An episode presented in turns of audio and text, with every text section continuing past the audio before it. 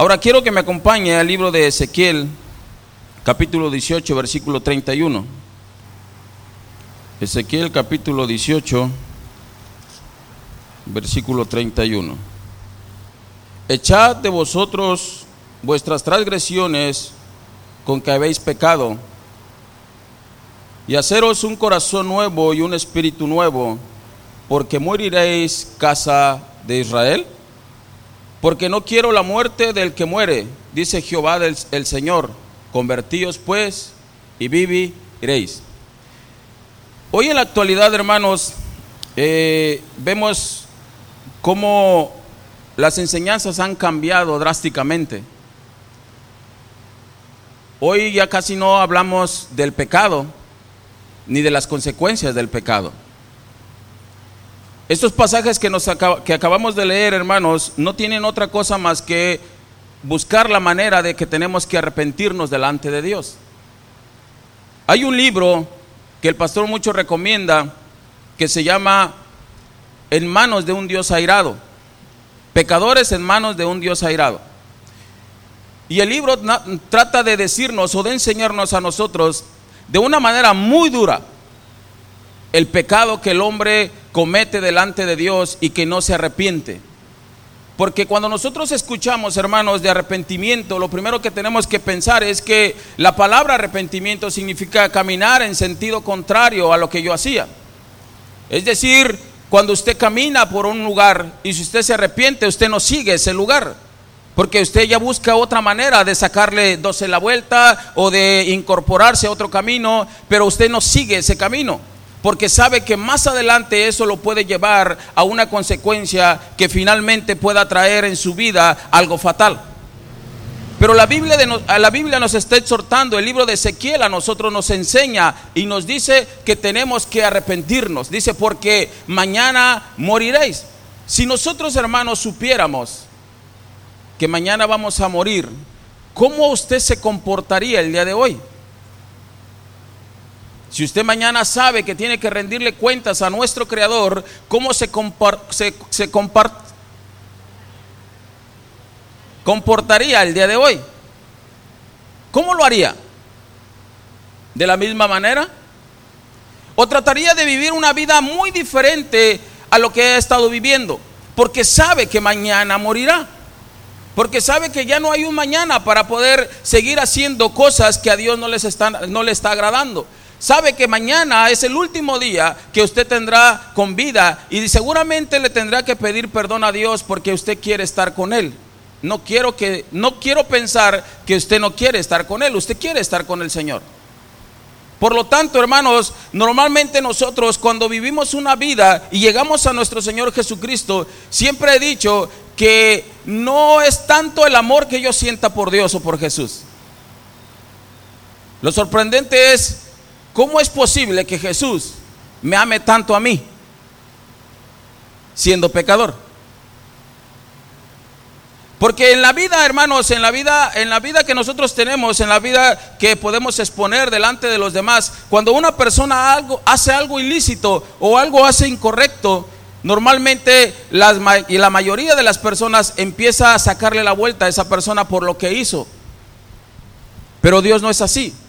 Dios a nosotros siempre, cuando cometemos un pecado, por eso la palabra de Dios dice que si confesamos nuestros pecados, Él es fiel y justo para perdonarnos. Pero escuche bien lo que dice este pasaje. Si confesamos. Hay personas que pecan y no confiesan su pecado. Y piensan y dicen, es que vivimos en la gracia y tenemos y Dios tendrá misericordia de mí y seguramente Dios perdonará todos mis pecados. Sí los puede perdonar siempre y cuando los confiese. Pero miren lo que dice el libro de Ezequiel capítulo 18 versículo 21 dice, perdón, 31. Echad de vosotros todas vuestras transgresiones con que habéis pecado y haceros un corazón nuevo. Cuando yo veo a los niños y hacen travesuras, siempre me pregunto, ¿quién le enseñó a ese niño a hacer eso? Incluso los niños se esconden por la travesura que hacen. ¿Quién les enseñó que lo que están haciendo es incorrecto? Hay niños que están calladitos, hicieron una travesura y están muy callados porque bien que saben lo que hicieron. Porque el pecado ahí está. Ahí está el pecado y normalmente el hombre tiende a pecar. Por eso es que nosotros tenemos que ir a Dios, hermanos, todos los días y pedirle perdón por lo que hemos hecho delante de Él que a Dios no le ha agradado. Pero dice la palabra de Dios aquí, dice que hagamos un corazón nuevo y un espíritu nuevo. Dice, ¿por qué moriréis, casa de Israel? Está haciendo una pregunta. Y la respuesta es porque no quiero la muerte del que muere, dice Jehová, el Señor. Convertíos pues y viviréis. Hay algo que nosotros tenemos que aprender, hermanos, es que todos los días tenemos que renovar nuestro corazón. Nuestro corazón tiene que estar siendo renovado todos los días. Entonces, hermanos, hoy en la actualidad, hermanos, estamos predicando o se está predicando en las iglesias un evangelio que solamente trae satisfacción al oído, no una palabra que vaya directa al corazón de los hombres. Porque normalmente nos gusta escuchar palabras que eh, nos ayuden a poder saber que yo soy el más importante aquí en la tierra. Que nací para cosas grandes, que nací para hacer mm, cosas maravillosas, pero no se nos habla mucho de las consecuencias del pecado que nosotros estamos viviendo. Esto se los he dicho en varias ocasiones, que nosotros siempre estamos pensando en lo que Dios nos puede dar a nosotros, no lo que nosotros le podemos ofrecer en nuestras propias vidas a Dios. Así que eh, hoy estamos escuchando predicaciones acerca de un evangelio que no tiene ningún compromiso. La muestra está, hermanos, en que muchos de nosotros nos estamos yendo a las casas a predicar el evangelio. Ya nosotros conocemos el Evangelio, Dios nos ha salvado y tenemos esa gran bendición de poder recibir a Cristo en nuestro corazón. Pero ¿a cuántos más estamos invitando para que puedan tener esta experiencia con Dios? No lo estamos haciendo. ¿Sabe por qué muchas veces no lo hacemos, hermanos? Porque seguramente si lo hacemos con el vecino que conoce bien nuestra vida, el vecino nos diría, para ser como tú, creo que estoy mejor así. Porque no estamos teniendo un evangelio que nos comprometa a cambiar nuestras vidas. No estamos teniendo un evangelio que nos ayude a ser transformados día con día a través de la palabra de Dios. Cuando nosotros no estamos cambiando, hermanos, lo único que hacemos es que hacer quedar mal a Dios. La gente piensa, ¿será acaso que Dios tenga el poder para transformar a un ser humano? Y usted puede decir que sí. Pero si no lo ven que está siendo transformado y que no está cambiando en sus actitudes, en sus pensamientos, hasta en su manera de hablar, la gente se pregunta si en realidad Dios es poderoso. Porque la gente necesita ver en usted y en mí cambios drásticos que estamos siendo y estamos teniendo para poder entender que Dios nos ha llamado para eso. La semana antepasada o no sé cuántos domingos pasaron, yo les decía a ustedes que somos el reflejo de la santidad de Dios. La gente ve en nosotros ese espejo. La Biblia dice que somos como un espejo. Cuando nosotros nos miramos a un espejo, lo primero que hacemos es vernos a nosotros. Vemos imperfecciones que hay. Las mujeres se maquillan, se ponen eh, eh, labial, se ponen sombra, se ponen un montonal de cosas en la cara, porque no quieren que se le vea esa imperfección en el rostro.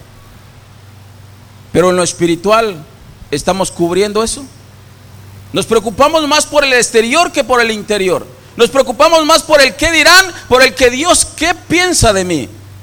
No estamos teniendo un compromiso con Dios. No estamos buscando una transformación continua, diaria, a cada momento de todos los días. Escuchamos sermones tras sermones, palabra tras palabra, y no estamos cambiando. Seguimos siendo los mismos. Y la gente se pregunta si Dios tiene poder para cambiar. Porque no está viendo a Peniel que esté cambiando. Porque no está viendo a la iglesia cristiana que esté cambiando. Porque no está viendo a los jóvenes que estén cambiando. Ven a los jóvenes en los bares. Ven a los jóvenes integrados platicando. Ay, pero no estoy haciendo nada malo. Solamente vine a acompañar a mi amigo porque él quería estar aquí. ¿Será posible eso? Cuando yo era joven, bastantes tiempos y bastantes lunas han acontecido. Me acuerdo que me invitaban a lugares para tomar. Y yo le decía, no, yo nomás tomo agua y refresco. Dice, pero ¿qué de malo tiene? Me decían Betancur, ¿qué de malo tiene Betancur que nos acompañes? Le dije, mucho de malo, porque tú no me quieres acompañar a la iglesia y tú sí lo ves mal. ¿Por qué habría yo de acompañarte a ese lugar donde seguramente no hay nada bueno que aprender? Pero hoy los jóvenes están siendo atraídos por las cosas del mundo, porque quieren y dicen, y los papás de repente hablan y dicen, es, está bien que experimenten. Ahí se quedan en la experimentada, porque les agrada tanto vivir así. Yo les digo a mis hijos, ellos se tienen que convertir a ustedes, no ustedes a ellos. Que ellos vean que tú sigues a Jesús. Pero normalmente son atraídos a hacer lo que a Dios no le agrada y los jóvenes son atraídos a eso. ¿Sabe por qué, hermanos? Porque el padre y la madre no está cambiando. Ya me conoce, ¿verdad? La otra vez un hermano me dice, dice, es que hermano, usted cuando predica me da duro a mí. Dije, bueno, yo no hago mis predicaciones pensando en usted. Pero si le da duro, qué bueno que Dios le está hablando, ¿verdad? ¿Por qué entonces buscamos la manera, hermanos, de justificarnos delante de Dios? Cuando deberíamos de ser hombres y mujeres jóvenes apasionados por la palabra de Dios. ¿Somos felices y contentos porque tenemos a Cristo? ¿Somos felices y contentos porque tenemos a Cristo? Ya ves, si eso se lo digo a uno de los que están en barro, están felices, me hubieran dicho, wow, felices y contentos aquí. Pero parece que a los hijos de Dios como que esto les ofende. Entonces, la palabra de Dios nos está enseñando, hermanos, que tenemos que vivir un evangelio de compromiso. Tenemos que estar comprometidos con nuestro Dios. Lo que Dios nos ha llamado a hacer, eso es lo que tenemos que estar haciendo. Tenemos que vivir, hermanos, todos los días la manera de poder agradar el corazón de nuestro Dios. La Biblia nos enseña y nos dice que el que mienta ya no mienta, que el que robaba ya no robe, que el adúltero ya no adultere. La Biblia nos enseña un, cambio radical en la vida del ser humano. Pero Ezequiel nos está diciendo, hermanos, arrepiéntanse, conviértanse, arrepiéntanse, porque ciertamente morirán. Nadie tiene la vida comprada. Usted sabe que hoy está bien, puedes tener una buena salud, pero mañana usted no sabe si va a estar vivo. Por eso es que todos los días tenemos que vivir una vida agradando a nuestro Señor Jesucristo. La esencia, hermanos, del cristianismo es el cambio constante que el hombre debe de tener. Esa es la esencia de un buen cristiano. Constantemente una vida de transformación y de cambio. No es, Señor, eh, te pido perdón por mis pecados, el Señor me ha entregado su vida, ahora soy hijo de Él, ya todo terminó ahí. No, hermanos, el hombre tiene que ir cambiando todos los días. La esencia de un buen cristiano es la transformación diaria, el cambio diario, un corazón nuevo, una mente nueva. Todos los días tenemos que estar cambiando. ¿O acaso de repente usted no tiene la carne, le dice, que diga mentiras, que ofenda a su hermano, que vea algo que a Dios no le agrade, que vaya a un lugar donde sabe que no debe de estar. ¿No acaso la carne diariamente usted tiene ese problema? ¿O nada más yo? Por eso es que la esencia del cristiano es el cambio constante de todos los días. No es de cada ocho días. No es que, ah, Dios santo, ya vine a la iglesia. Por lo tanto estoy santificado todo el domingo. Es el día del Señor, me siento alegre. Pero me topo con la hermana que no me puedo ver y empiezo a hablar tanta cosa ahí. Pero sí dije que me santifiqué ese día. Porque nosotros tenemos que cambiar diariamente, hermano. Esto no es de una transformación que viene de lo alto y ¡pum! Ya mañana no estaré pensando cosas que a Dios no le agraden. Por eso es que tenemos que ir a Dios todos los días, todos los días. Por eso es que la esencia del cristiano es el cambio que tiene constante. Por eso es que hoy usted no debe de salir de la misma manera, usted tiene que salir con un compromiso de Dios de traer un cambio constante de todos los días en su vida. Usted se tiene que acordar de esta enseñanza y cuando vaya a cometer algo usted debe de pensar, Señor, tengo que cambiar mi manera de pensar porque quiero agradarte a ti.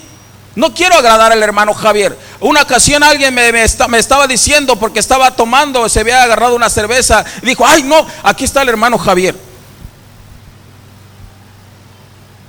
Le dije, no, de mí no te escondas. Porque yo, si estás a punto de morir, yo no doy la vida por ti, ¿eh? De mí no te escondas, escóndete de Dios. ¿Y Dios qué crees? Todos los días ves no solamente tus actos, sino tus pensamientos. Uy, estamos perdidos.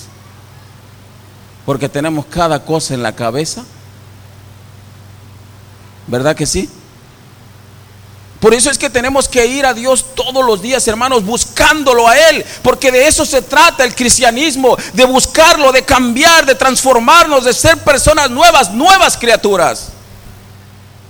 No cada domingo, todos los días, a cada momento, a cada instante. Salmo 51.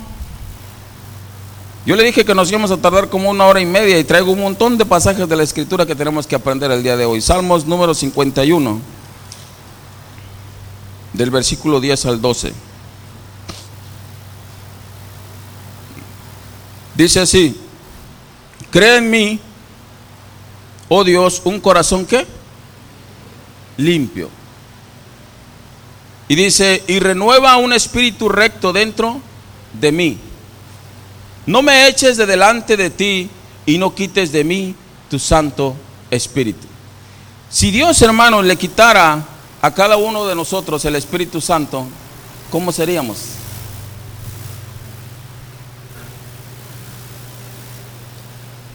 Si teniéndolo, ¿cómo somos? Si teniendo al Espíritu Santo, porque le hemos entregado nuestra vida a Él, ¿cómo somos? Imagínese sin él. Luego David nos decía, de mí tu Santo Espíritu. David había cometido un pecado y tenía que ir a Dios y esa era la gran preocupación de David. A David no le interesaba el reino que él tenía. Dios le había puesto como rey de Israel, pero a, David no le interesaba el reino. Toda la posición, toda la postura que David debería de tener no le interesaba. La riqueza que había en ese lugar no le interesaba. Pero si había algo que le interesaba a David, era no quites de mí tu Santo Espíritu. Porque sabía que sin el Espíritu Santo él estaba perdido y era capaz de hacer cualquier atrocidad que a Dios no le agradara. Si hoy a usted le pusieran riquezas y al Espíritu Santo a un lado, ¿qué escogería usted?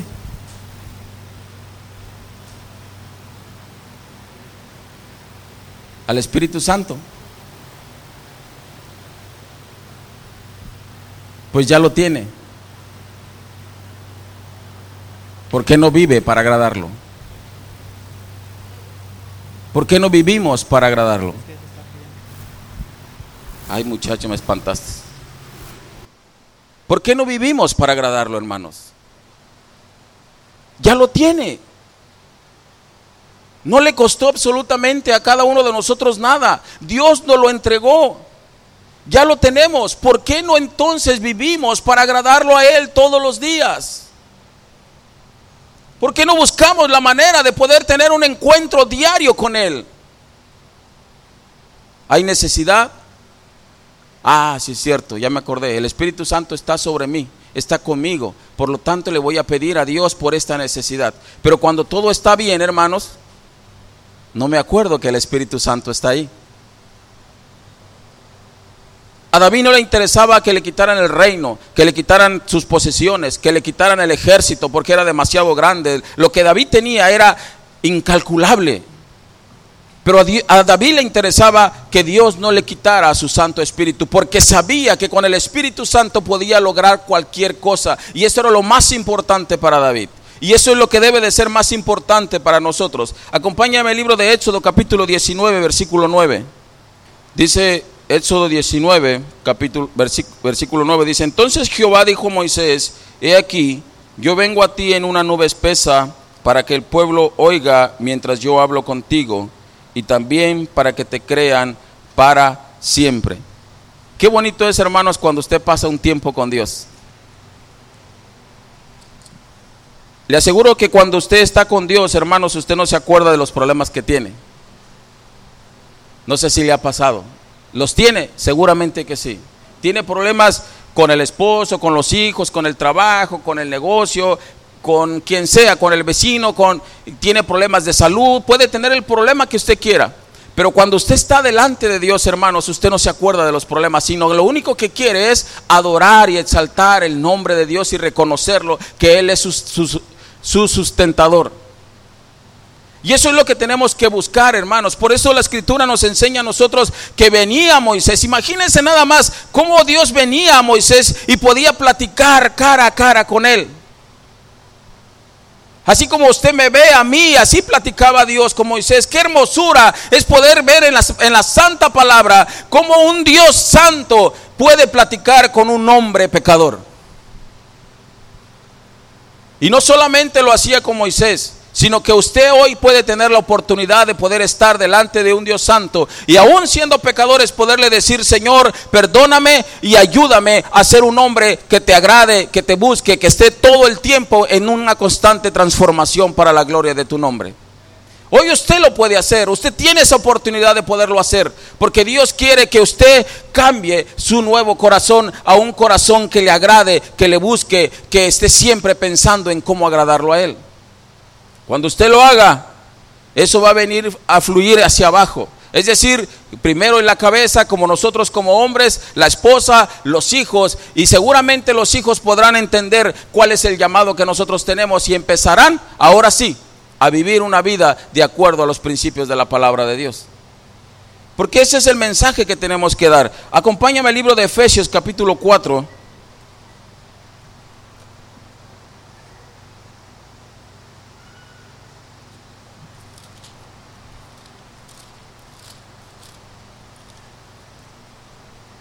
del 17 en adelante. Esto pues digo y requiero en el Señor que ya no andéis como los otros gentiles que andan en la vanidad de su mente, teniendo el entendimiento entenebrecido, ajenos de la vida de Dios por la ignorancia que en ellos hay, por la dureza de su corazón los cuales después que perdieron toda sensibilidad se entregaron a la lascivia para cometer con avidez toda clase de impureza. Quiero que paremos aquí hermanos porque el pasaje sigue hablándonos y explicándonos muchas cosas. Dice, primero está hablando Pablo y nos dice, teniendo el entendimiento entenebrecido, ajenos de la vida de Dios, por la ignorancia que en ellos hay, por la dureza de su corazón. Hay personas que a veces no pueden entender lo que es el mensaje de la palabra porque su corazón es demasiado duro y la palabra no puede penetrar ahí. Pero fíjense lo que hace cuando el corazón se va endureciendo y eso es lo que a muchos cristianos de repente les pasa. Cuando el corazón se está endureciendo, cuando se hace, eh, ya no se hace de carne, sino que se crea una costra en la vida del corazón y ya no puede penetrar la palabra para que pueda ser transformada esa persona. Fíjense lo que dice el, el 19, dice, los cuales después que perdieron toda sensibilidad, cuando un corazón, hermano, no tiene sensibilidad por las cosas divinas, por las cosas de Dios, vean las cosas que acontecen. Se entregaron a la lascivia para cometer con avidez toda clase de impureza. Cuando el corazón, hermanos, deja de ser sensible a la voluntad de Dios, esa persona es capaz de cometer las cosas peores que el hombre puede hacer delante de los ojos de Dios porque no hay sensibilidad en él. Pierde toda la sensibilidad en el corazón. Cuando usted tiene, eh, los que estudian medicina saben muy bien esto, porque un cuerpo cuando pierde la sensibilidad en, la parte que, que ya, no, ya no siente nada, dicen los doctores, esa parte está muerta. Y cuando el corazón, hermanos, deja de ser sensible a la voluntad de Dios, significa que ese corazón está muerto. Es capaz de hacer las cosas más horrendas de la vida. sin tener el pequeño remordimiento de que le está faltando a un Dios santo. Por eso la palabra de Dios nos enseña, hermanos, que tenemos que buscar esa transformación y ese cambio de todos los días, que no perdamos la sensibilidad de lo que Dios nos está llamando a hacer. Y vean lo que dice más adelante. Mas vosotros, dice, no habéis aprendido así a Cristo. ¿Cuál es la enseñanza que Cristo nos ha dejado? Dice, si, si en verdad le habéis oído. Por eso mucha gente dice, oye, ¿sí será cristiano? Por la manera en cómo se comporta. La razón es que deberíamos de preguntarnos si en realidad le ha entregado su vida a nuestro Señor. Dice, si en verdad le habéis oído y habéis sido por, eh, por él enseñados conforme a la verdad que está en Jesús, en cuanto a la pasada manera de vivir, despojaos del viejo hombre que está viciado conforme a los deseos engañosos. Ahí lo tiene. Usted tiene demasiados vicios como yo los tengo. Pero dice la palabra, despójense de ese viejo hombre, porque está demasiado viciado. Imagínense cuántas cosas a los jóvenes hoy les da por hacer y cuando, cuando llega la palabra de Dios a sus vidas les es difícil poder entregarse a Dios. ¿Saben por qué? Porque están viciados a esas cosas. Y lo peor que podemos encontrar, hermanos, es cuando un joven conoce de la palabra de Dios y se va al mundo de alguna otra manera. Vía de ver qué difícil es poder volver a concentrar ese corazón delante de un Dios pero no es imposible. Pero cuando lo haga, lo hará de una manera mucho más grande del amor que sentía en un principio. Su amor será mucho más grande ahora. ¿Por qué? Porque ahora se da cuenta que sin Dios no puede hacer absolutamente nada. Por eso es que nosotros, hermanos, tenemos que ir a Dios todos los días. Por eso el mensaje de hoy, hermanos, es un corazón transformado y nuevo. Porque eso es lo que Dios está buscando en el ser humano. El hombre necesita encontrarse con Dios para poder tener un nuevo, eh, un nuevo encuentro con nuestro Señor Jesús. Eso es lo que Dios está deseando, es lo que Dios está mostrando, es lo que Dios está necesitando de la vida de aquellos que están entregándose a Dios. No podemos tener una vida simple, sencilla, de voluntad a nuestras vidas y haciendo lo que el mundo hace y no lo que Dios nos exhorta a hacer a cada uno de nosotros. Nuestra vida debe ser llenada por las cosas divinas, no por las cosas del mundo. Nuestra vida, hermanos, tiene que ser impactada por el corazón de Dios, no por la gente del mundo. Nosotros tenemos que impactar al mundo por lo que Dios ya hizo en nosotros, no que el mundo nos esté impactando por la, por la necesidad que hay hoy en estos tiempos. El mundo necesita una iglesia transformada. El mundo necesita que usted cambie. El mundo necesita que usted esté transformado todos los días con un corazón nuevo. Una transformación genuina que nace del corazón y que su corazón esté sensible a la voluntad de Dios. No que pierda toda sensibilidad. Y que le dé igual si peca o si hace algo, eh, algo que no esté bien delante de Dios y que no sienta absolutamente nada. Cuando un corazón se vuelve insensible, hermanos, puede hacer, le digo, todo lo malo que se puede usted imaginar y nunca sentirá un remordimiento porque le ha faltado a Dios. Y es hoy lo que hoy vemos en las iglesias. Muchos hombres y mujeres que vienen a las iglesias pero que no están teniendo un corazón sensible a la voluntad de Dios, sino que son insensibles. Hoy pueden venir a la predicación, se pueden ir y salir de aquí y hacer todo acto injusto delante de un Dios santo. Pueden estar saliendo, ya pueden estar allá afuera murmurando cosas que a Dios no le agradan o pueden estar pensando cosas que van a hacer o que se van a reunir con alguien para hacer cosas que a Dios no les están agradando. Por eso el libro de Efesios nos dice, despojémonos de ese viejo hombre. Está viciado. Tiene demasiadas malas costumbres. No le gusta hacer lo bueno. Por eso la Biblia nos enseña y nos exhorta, dice, a la verdad el Espíritu está dispuesto, pero la carne no. Porque hacer las obras de la carne tal parece que trae más deleite en la vida del hombre que hacerlo espiritual. Un día yo le dije a mi esposa, tal parece que hoy hacer lo malo trae más satisfacción al hombre que hacer lo bueno. Y hay gente que se levanta con toda la intención de pecar, no de hacer lo correcto delante de Dios. Pero la Biblia nos enseña, hermanos, que tenemos que despojarnos de ese viejo hombre. ¿Cuántos de los que están aquí en esta reunión, no de los que no vinieron, ¿eh? Porque luego siempre pensamos, esto como que le acomoda a aquel que no vino. ¿Cuántos de los que están aquí saben que tienen áreas que tienen que cambiar? ¿Verdad que hay muchas? Amén. Pero ¿qué hacemos, hermanos? Ya la sé, pero no hago un esfuerzo por cambiarla. Es que yo así soy, hermano. El Señor así me hizo. No, así se hizo usted. El Señor lo hizo perfecto a usted. Con un corazón que usted pudiera seguirlo a Él. Pero usted en el camino se echó a perder.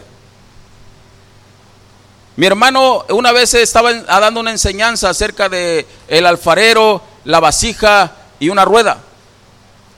Y dice la palabra de Dios, no recuerdo el pasaje, pero dice, y, pero lo voy a buscar y se lo voy a mostrar, porque la Biblia nos dice que la vasija se echó a perder. No le echó a perder al alfarero, no le echó a perder la rueda, con la que estaba siendo transformada. Porque la vasija necesitaba de la rueda y él nos explicaba y nos decía, la rueda es el prototipo de la iglesia, la, la gente necesita la iglesia para poder cambiar. Dice, y el alfarero es Dios. Y la vasija somos nosotros. Pero lo que llama la atención es que la Biblia dice, y la vasija se echó a perder. Hermano, es que yo ya no quiero ir a la iglesia porque la iglesia no me gusta, me está echando a perder la iglesia. No, la iglesia no te echa a perder, tú te estás echando a perder. Somos nosotros, porque eso es lo que la Biblia nos enseña. Por eso es que hoy le estoy enseñando cómo tenemos que vivir una vida con un corazón nuevo y transformado para la gloria de Dios. Amén. Cuando usted no cambia, hermano, nadie quiere ser como uno. La gente necesita encontrarse con gente que está cambiando constantemente. La gente no necesita encontrarse con siempre con el mismo. Nosotros tenemos por eso que ir cambiando constantemente. No es cierto que a veces entre las parejas dice, ¿sabes qué? Ya me harté de ti. No cambias. No has cambiado absolutamente nada. Y cuando alguien no cambia, nadie quiere estar con esa persona. La gente necesita ver cambios en la vida del ser humano. Y Dios también necesita ver que nosotros estamos siendo transformados por la palabra y con la unción del Espíritu Santo. Pero nadie quiere compartir su vida con alguien que no quiere cambiar. ¿Qué es lo que hace la gente? Mejor se va. Porque cuando usted cambia, hermanos, y cuando las personas ven el cambio que usted está pasando, cuando la gente ve ese cambio externo, sabe que adentro está sucediendo algo maravilloso en la vida de él. Y también lo quiere. Porque la gente quiere y necesita estar cambiando constantemente. Y antes que el cambio, hermano, pueda verse, usted primero lo tiene que tener adentro. Por eso es que la Biblia nos dice corazones nuevos, transformación, cambio, corazones sensibles, porque el cambio tiene que ir de adentro hacia afuera. No dicen los médicos también, perdón que me meta con los médicos, pero los médicos también siempre dicen, es que se está sanando por dentro.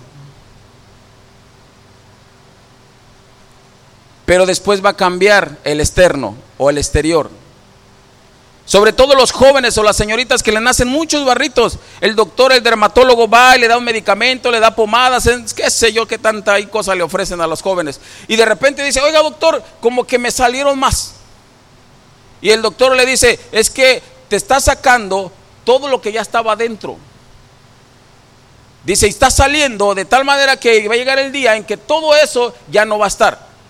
Porque el cambio, hermanos, del corazón empieza por adentro, en lo espiritual, para que los demás después lo puedan ver. ¿Estamos? Ya me falta media hora nada más, hermano, no se preocupe. ¿Estamos aprendiendo algo el día de hoy? Amén, ok. Si usted no está contento, ¿cuántos están contentos con la vida que tiene? Así de pecadora. ¿Está contento con la vida que tiene? Si no está contento, hermanos, ¿qué tiene que hacer? Cambiar. ¿Se da cuenta que es muy práctico esto? ¿No está contento? Cambie. A veces, cuando platico con mi esposa y de repente me dice, Ya se me quedó viendo feo, vean cómo me domina, con la pura mirada. De repente ella me dice, este, soy fea, ¿verdad? Le digo, no, eres bonita por dentro y por fuera. Pero ella se refiere a veces al carácter que tiene. Porque hay algo que a mi esposa le agrada mucho y es que a mis hijos las cosas se tienen que hacer como ella lo dice. Cuando ella los pone a hacer algo, tiene que ser forzosamente como ella lo dice.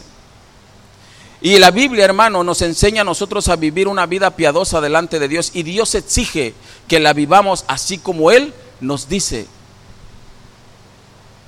Si a usted le pone a hacer algo a alguien y no lo hace, ¿a poco usted lo felicita?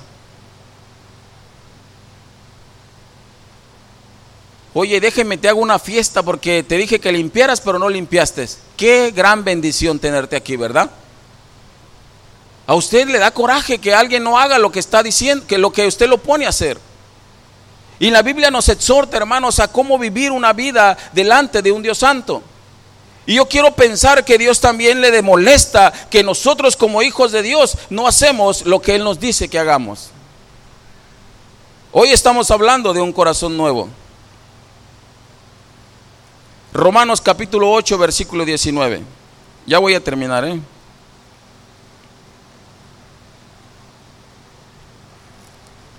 Romanos 8,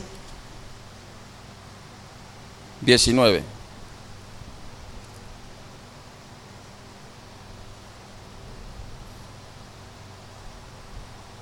Dice, porque el anhelo ardiente de la creación, vean lo que la creación está esperando, ¿eh?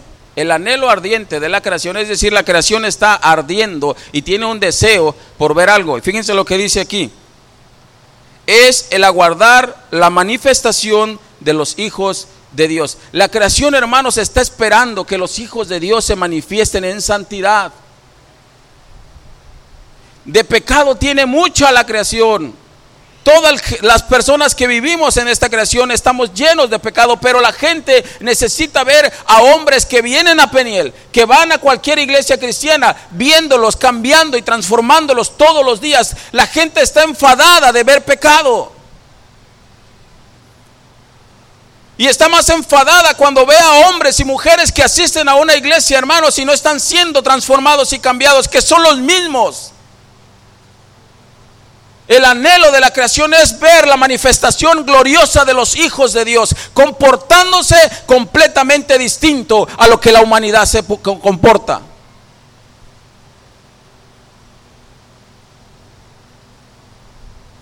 Una de las cosas más importantes que el hombre tiene que hacer, hermanos, es que debe buscar todos los días el agradar a Dios.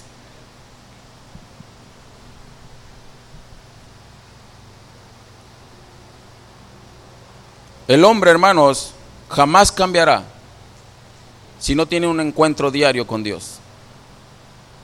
El único que puede ayudarnos y transformarnos se llama Jesús. Se llama Espíritu Santo. Y si nosotros no le buscamos, jamás cambiaremos. Jamás seremos personas diferentes. Jamás seremos hombres que Dios se sienta orgulloso de sus hijos. Si hasta en la humanidad, hermanos, seguramente usted a sus hijos, cuando uno se comporta bien, usted de repente sabe que ese hijo puede llegar a hacer, muchas cosas, pero no quiere decir que deje de amar al otro. Usted ama a los dos, aunque se comporten como se comporten, pero hay algo, hay alguien que seguramente le llenará el corazón más que el otro por la obediencia. Y nosotros, hermanos, tenemos que vivir toda nuestra vida buscando la manera de ser obedientes a Dios y agradándole en todo lo que Él nos manda hacer. Nosotros tenemos que vivir así, buscando siempre la manera de agradar a nuestro Dios. Porque si no le agradamos, hermanos, entonces nuestra manera de pensamiento, nuestra manera de aprendizaje ha sido en vano. Porque una enseñanza no solamente tiene que traer en ti un compromiso de transformación y de cambio, sino que afuera tú tienes que buscar de Dios para que Dios te pueda cambiar. A lo mejor la enseñanza hoy te hace entender algo.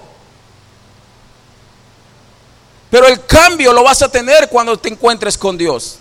Cuando estás constantemente en comunión con Dios, cuando estás constantemente en armonía con nuestro Señor.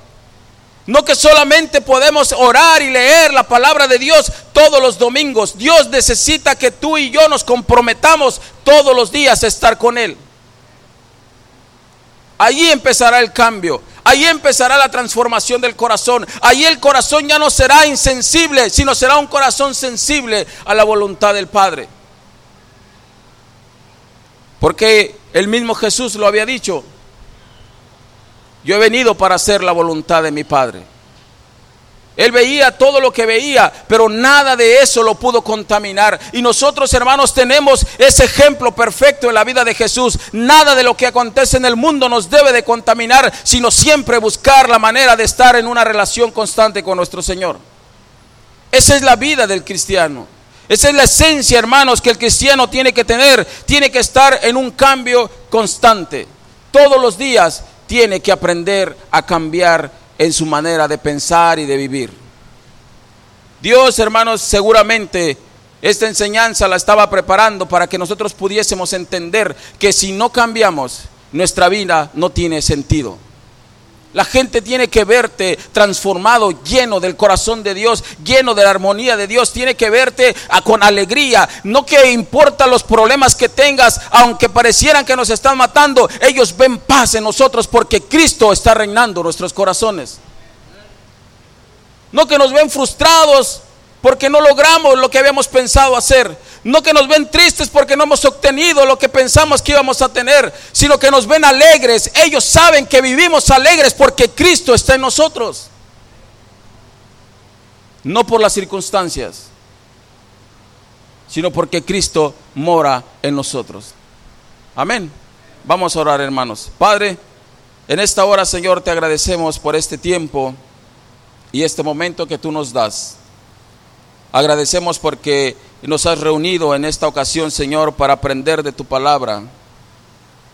Ayúdanos, Señor, a que nuestro corazón, Señor, sea sensible a tu voluntad. No a la nuestra, no a nuestros pensamientos, Señor, no a nuestra manera o vaga manera de vivir, Padre, sino que todo el tiempo estemos pensando en cómo agradarte a ti, Señor, porque de eso depende la vida del cristianismo, Señor. La esencia del cristiano, Señor, es cuando estamos cambiando constantemente, Padre. No cuando sufrimos por un momento ese remordimiento de poder hacer lo bueno, no, sino que estamos constantemente, Señor, en un pensamiento de agradarte a ti, Señor, haciendo tu voluntad. Señor, que hoy tu pueblo pueda, Señor, poner en práctica la palabra que tú nos has dado en esta hora, Padre. Que tu pueblo pueda entender, Señor, para qué nos llamaste, para qué nos has instruido, Señor. Porque la palabra dice, Señor, que somos luz en, esta, en este lugar, Señor. No somos oscuridad, sino somos luz, Padre. Y también tu palabra nos enseña que somos la sal de la tierra. La iglesia de Jesucristo tiene que dar, Señor, sentido de la transformación del reino que nosotros tenemos, Padre. Señor, hay mucha necesidad allá afuera. Muchos hombres aún no te han conocido, Padre, porque hay una iglesia que no está siendo transformada. Y te pedimos en el nombre de Jesús que nos ayudes a transformarnos día con día para hacer tu voluntad. Padre, pongo en tus manos a tu pueblo Que no solo, solamente sea una enseñanza más, Señor, sino que sea una palabra que haya llegado al corazón de tus hijos y que la pongamos en práctica inmediatamente, Señor. En el nombre de Jesús, ayúdanos a hacer tu voluntad y agradarte, Padre. Gracias por este tiempo. Te, agradecemos en el nombre de Jesús porque nos diste el tiempo para estar contigo. Gracias, Señor. Te agradecemos por este momento. En el nombre de Jesús. Amén. Amén. Pues Dios les bendiga, hermanos. Estamos eh, despedidos. Recuerden, tenemos una cena para matrimonios. No se nos...